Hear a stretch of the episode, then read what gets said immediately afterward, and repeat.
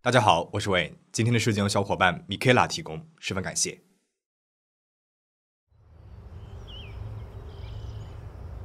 一八三六年夏日的一天，英国爱丁堡，三个男孩为了寻找野兔的巢穴，走进了近郊的亚瑟王座高地。他们注意到了一处岩壁间大约有一个一英尺见方的奇怪开口。男孩们就来了兴致，扒开了堵在了洞口的几块板岩之后，他们就注意到这个野兔洞里面并没有什么野兔的痕迹，反而是静静地躺着十七个装着木雕人偶的神秘棺椁。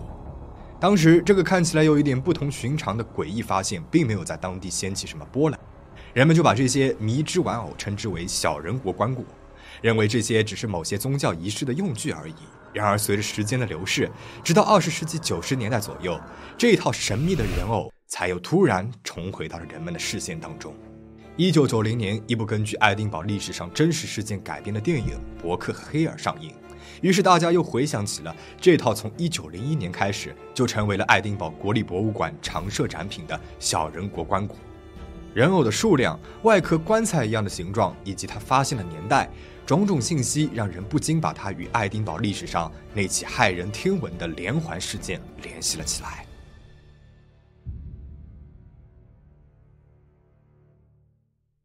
一八二八年上半年，爱丁堡坊间都在因为一起神秘的失踪事件变得人人自危，这其中就包括了火柴商贩、卖烟的老人、磨坊主、街边的娼妇、少男少女等等。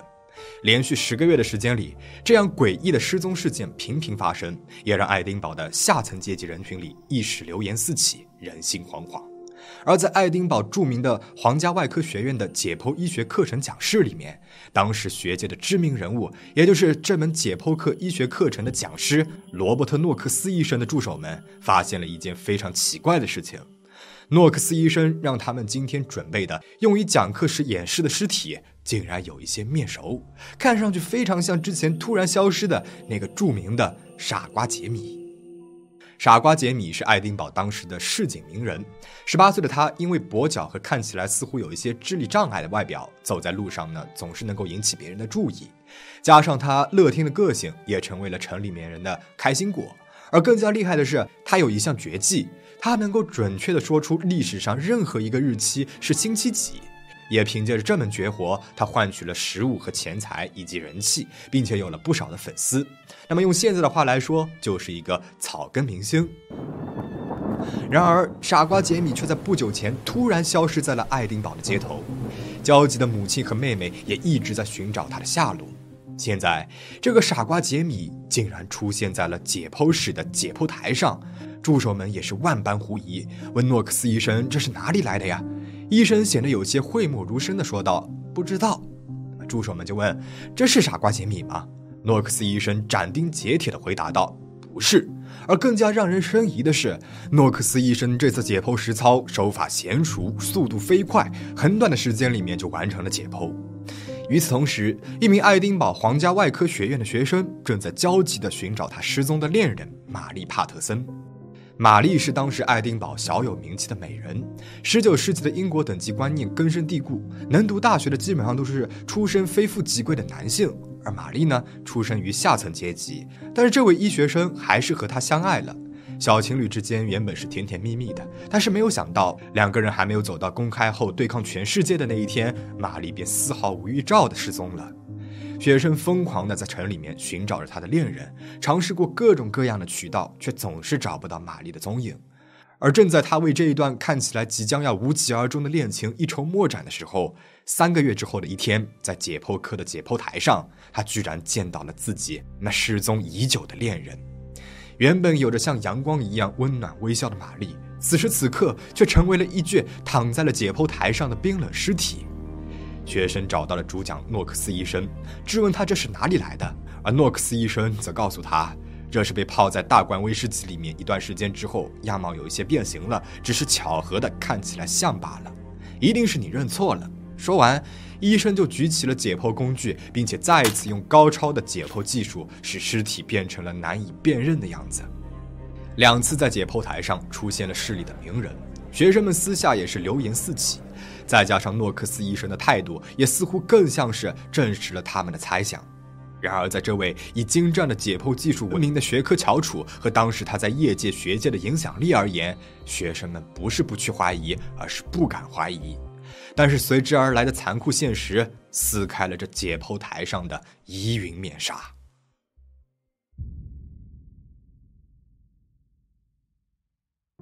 一八二八年十月三十一号，万圣节后的一天。这天，临时租住在伯克客栈的詹姆斯·格雷和安·格雷夫妇正回房东那里拿东西。夫妻俩原本是因为想在爱丁堡过万圣节，所以租住这里的。但是老板伯克告诉他们，今天晚上他们得在老板的朋友黑尔的客栈里借宿一晚。夫妻俩呢就觉得很奇怪，当下就问伯克为什么。伯克也只是顾左右而言他的，避而不答。而当他们问起他们拼房的室友玛格丽特·多切利的去向的时候，则被告知玛格丽特因为试图与伯克发生过于亲密的行为而被勒令离开了客栈。第二天，夫妻俩准备回到伯克的客栈里面收拾行李的时候，老板伯克却百般阻挠他们靠近自己的房间。夫妻俩百思不得其解，只能够等到临近傍晚时分，趁着四下无人时，偷偷潜入回了自己的房间里。而就在这里，他们惊讶地发现了室友玛格丽特的尸体被一堆干草覆盖着，藏在了床底下。夫妇俩慌慌张张地来到了警局，把情况告诉给了警察。而当他们随着警察回到了伯克的客栈时，玛格丽特的遗体已经被转移走了，而目的地正是诺克斯医生的解剖教室。在此之后，两间客栈的老板威廉·伯克和威廉·黑尔、黑尔的妻子，以及在格雷夫妇企图去警察局报案的时候想付钱封口给他们的伯克的情人，这四个人立刻遭到了逮捕。同时，诺克斯医生也接受了警方的调查。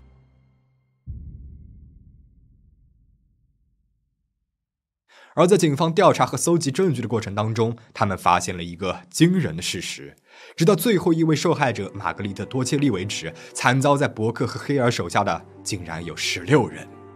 十九世纪上半叶的爱丁堡已经是欧洲大名鼎鼎的医学之都了，许多欧洲著名的医学专家皆出师于此。对于人体构造、致病机理等的学习和医学研究，正是方兴未艾。而随之而来的，则是大量的医学解剖课以及人体医学研究导致的尸源不足。因为当时法律规定的医学解剖用的正规尸体来源非常有限，在苏格兰通常只限于绞刑犯、在狱中死去的囚犯、自杀者或者是弃婴、孤儿才能够作为合法的解剖用尸来源。于是，医学实验室的解剖医师们便想出了通过金钱去购买民间尸体的方法。在那个时候，一个刚刚死去的人可以卖出大约是七到十英镑左右的价格，这不是一笔小的数目了。我们来举个例子啊，大文豪狄更斯在律师事务所的工作周薪是零点七五英镑，一位普通佣人的年收入大约是十四英镑，而爱丁堡大学一门课的收费也就是一英镑。活着劳动与成为尸体之间的这种价值的差异，造成了一个死人还比活人要值钱的时代。而利益催生产业随之而来的，便是盗尸人这个群体的兴起。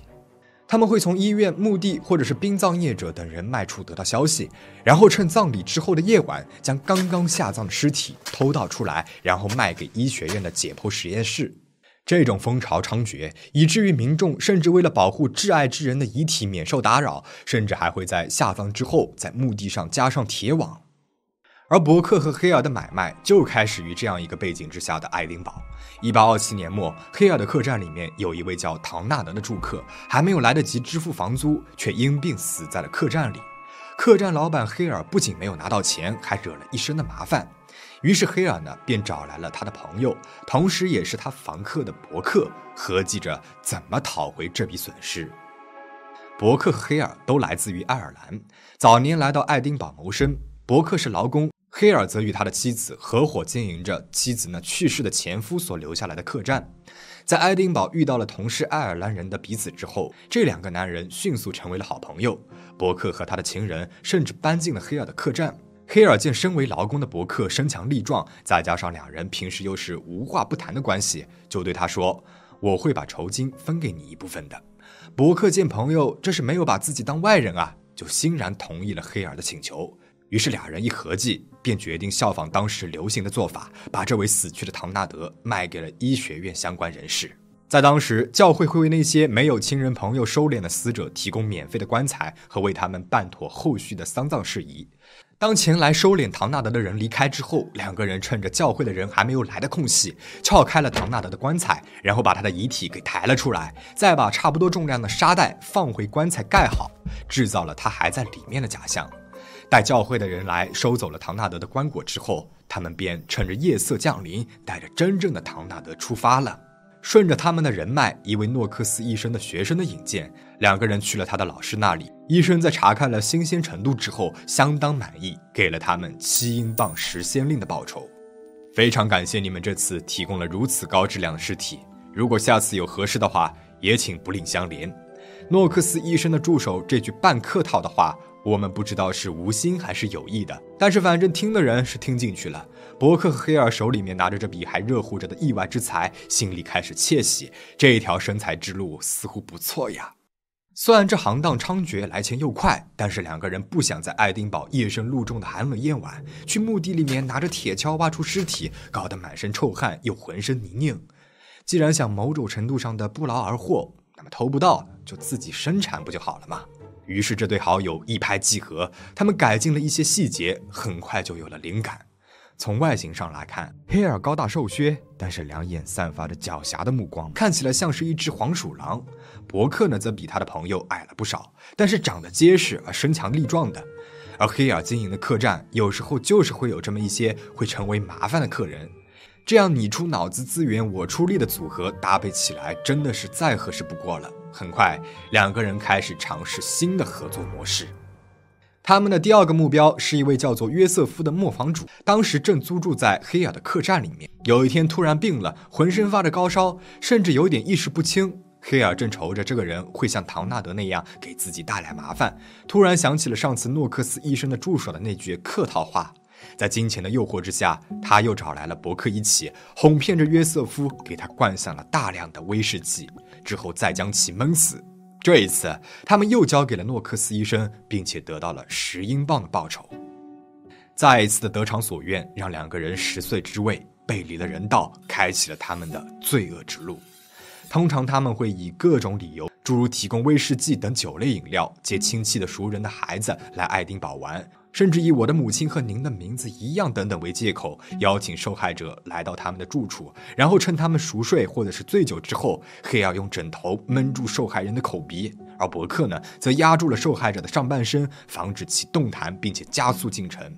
同时也防止受害者发出声音惊动他人。这样的操作还有另外一个好处，虽然当时的尸检技术能够检验出死者死于窒息，但是因为没有伤痕，无法确定其是否死于谋杀。两个人配合的越来越有默契了，营生做的也更是有恃无恐起来。有一次，两个人声称要帮助一位叫玛格丽特·哈尔丹的女性去寻找她在爱丁堡失踪许久的母亲玛丽·哈尔丹。他们声称有她母亲的消息，于是将玛格丽特骗到了住处之后，与她边喝边聊，之后趁着她酒醉将其。而令人感到毛骨悚然的是。玛格丽特的母亲之所以会失踪，正是经历了她女儿所经历的一切。而这对好朋友也并不是什么都同穿一条裤子的铁哥们，因为分赃不均的原因，彼此之间的背叛亦是常有。伯克的一本账本里面记录下了下面的这些信息：七月一日卖掉了一个英格兰男人十英镑，我把这些钱都留了下来，因为黑尔对我做的事情。十月五号卖掉了一个叫帕特森的女孩十英镑，但钱全给黑尔吞了，很难过。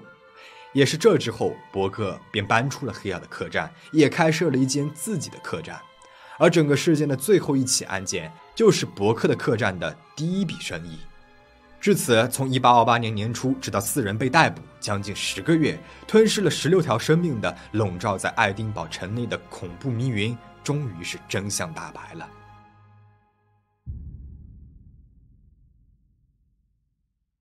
由于绝大多数受害者都已经被解剖了，所以检方只能够以掌握的证据，包括诺克斯医生的助手、学生和其他相关目击者的证词，以及嫌疑犯所偷走的受害者的衣物等等，以玛丽·帕特森、詹姆斯·威尔逊，也就是傻瓜杰米和最后的受害者玛格丽特·多切利三起案件起诉了这四个人。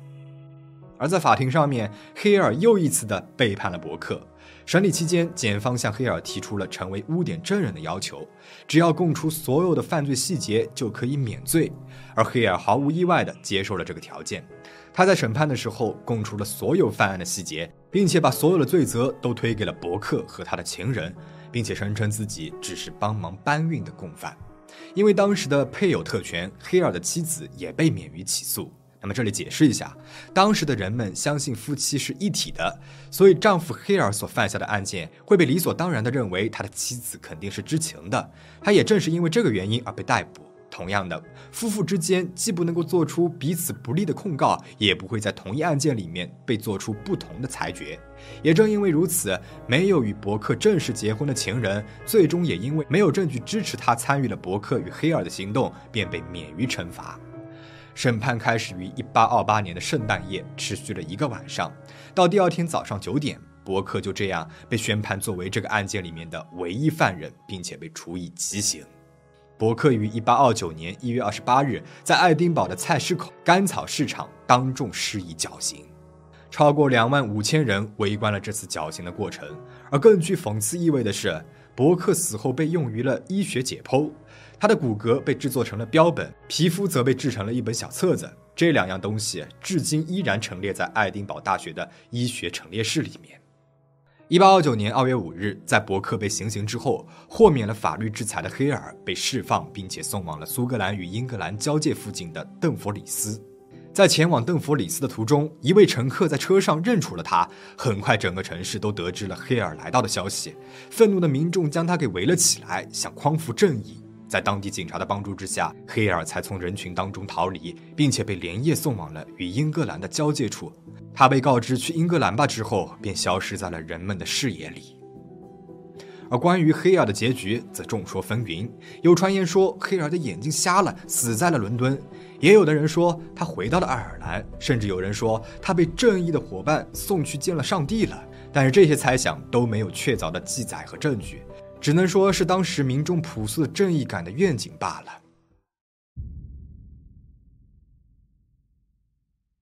当时的英国，像伯克和黑尔这样的案子也并不是个例了，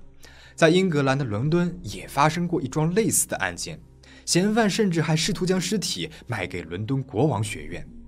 著名的英国哲学家、法学家、社会改革家、伦敦大学学院的创始人杰里米·边沁。就科研所需要的尸体供应问题提出疑问。而在伯克和黑尔谋杀案被发现前六个月，英国议会也起草过一条法案，防止非法挖掘遗体、规范解剖学院，却被当时的英国上议会否决了。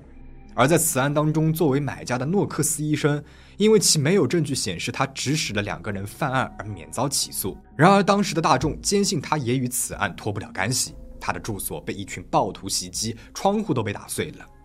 而这位医生在苏格兰的医学解剖事业也遭遇了毁灭性的打击，爱丁堡皇家外科学院剥夺了他的解剖课学院官方地位，并且软硬兼施，让他辞去了由他提议亲手创办的博物馆馆长的职务，并且在同年，他被迫辞去他的最后一份固定收入的头衔。但是具有讽刺意味的是，诺克斯医生的解剖课程却是名声大噪。直到一八三二年解剖法案通过放宽医学院所用的解剖尸体准入条件之前，他的课程注册人数一度是达到了惊人的五百零四人。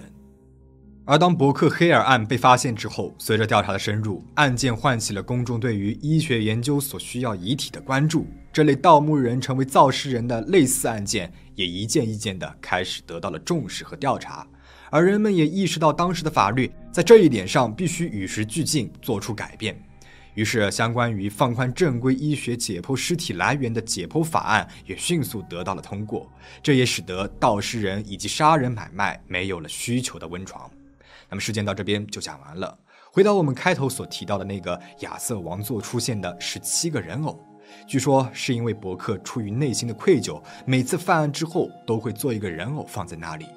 相较于黑尔，伯克在认罪以及表现上更加的接近一个我们所谓的正常人。据称，他每一次作案的时候都处于醉酒状态，并且每天床头都要放一瓶威士忌，点一支蜡烛，直到天明。他甚至通过吸食鸦片来麻痹自己。而黑尔呢，做了污点证人，然后就被释放了。这不禁让人怀疑，在这起案件当中，法律真的发挥了它的功能，惩治了真正更对社会产生威胁的人了吗？还是只是被限制在了形式上的处罚里，让人们得到了虚伪的和平呢？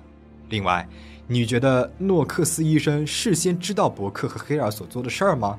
欢迎在评论区里面说说你的看法。最后，请大家保持警惕，保持安全。我们下期再见。